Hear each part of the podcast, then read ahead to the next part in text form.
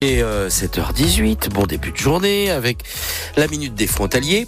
Qu'est-ce qui se passe chez nos voisins? Quelles sont les différences avec nos voisins allemands, belges et luxembourgeois?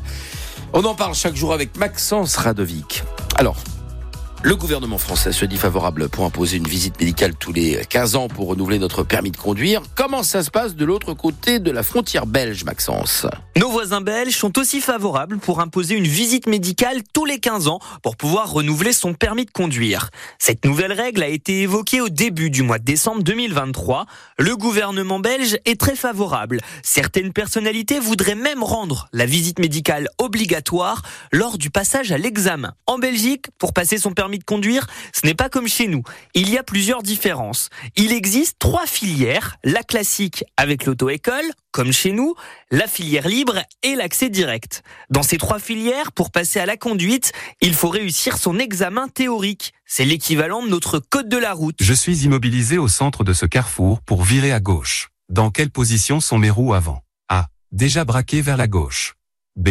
Maintenu droite dans l'axe de la chaussée. Et c'est après que commencent les différences. Dans les auto-écoles, les élèves doivent suivre 20 heures de conduite avec un moniteur avant de passer l'examen pratique et d'obtenir un permis de conduire provisoire de 18 mois.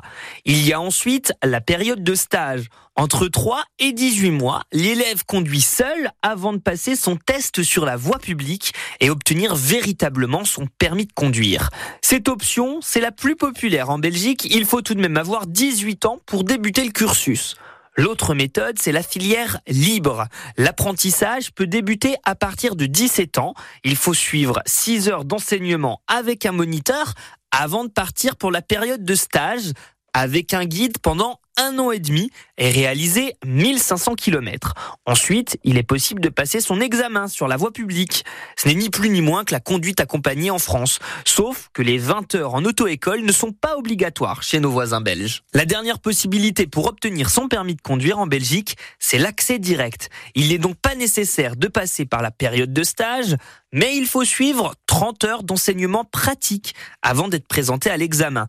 Une fois obtenu, le permis de conduire est tout de suite valide. Il n'y a pas de période provisoire. Il faut aussi noter que pendant la période de stage, avec ou sans guide, il est interdit de conduire en dehors de la Belgique. Le permis provisoire est uniquement valable chez nos voisins.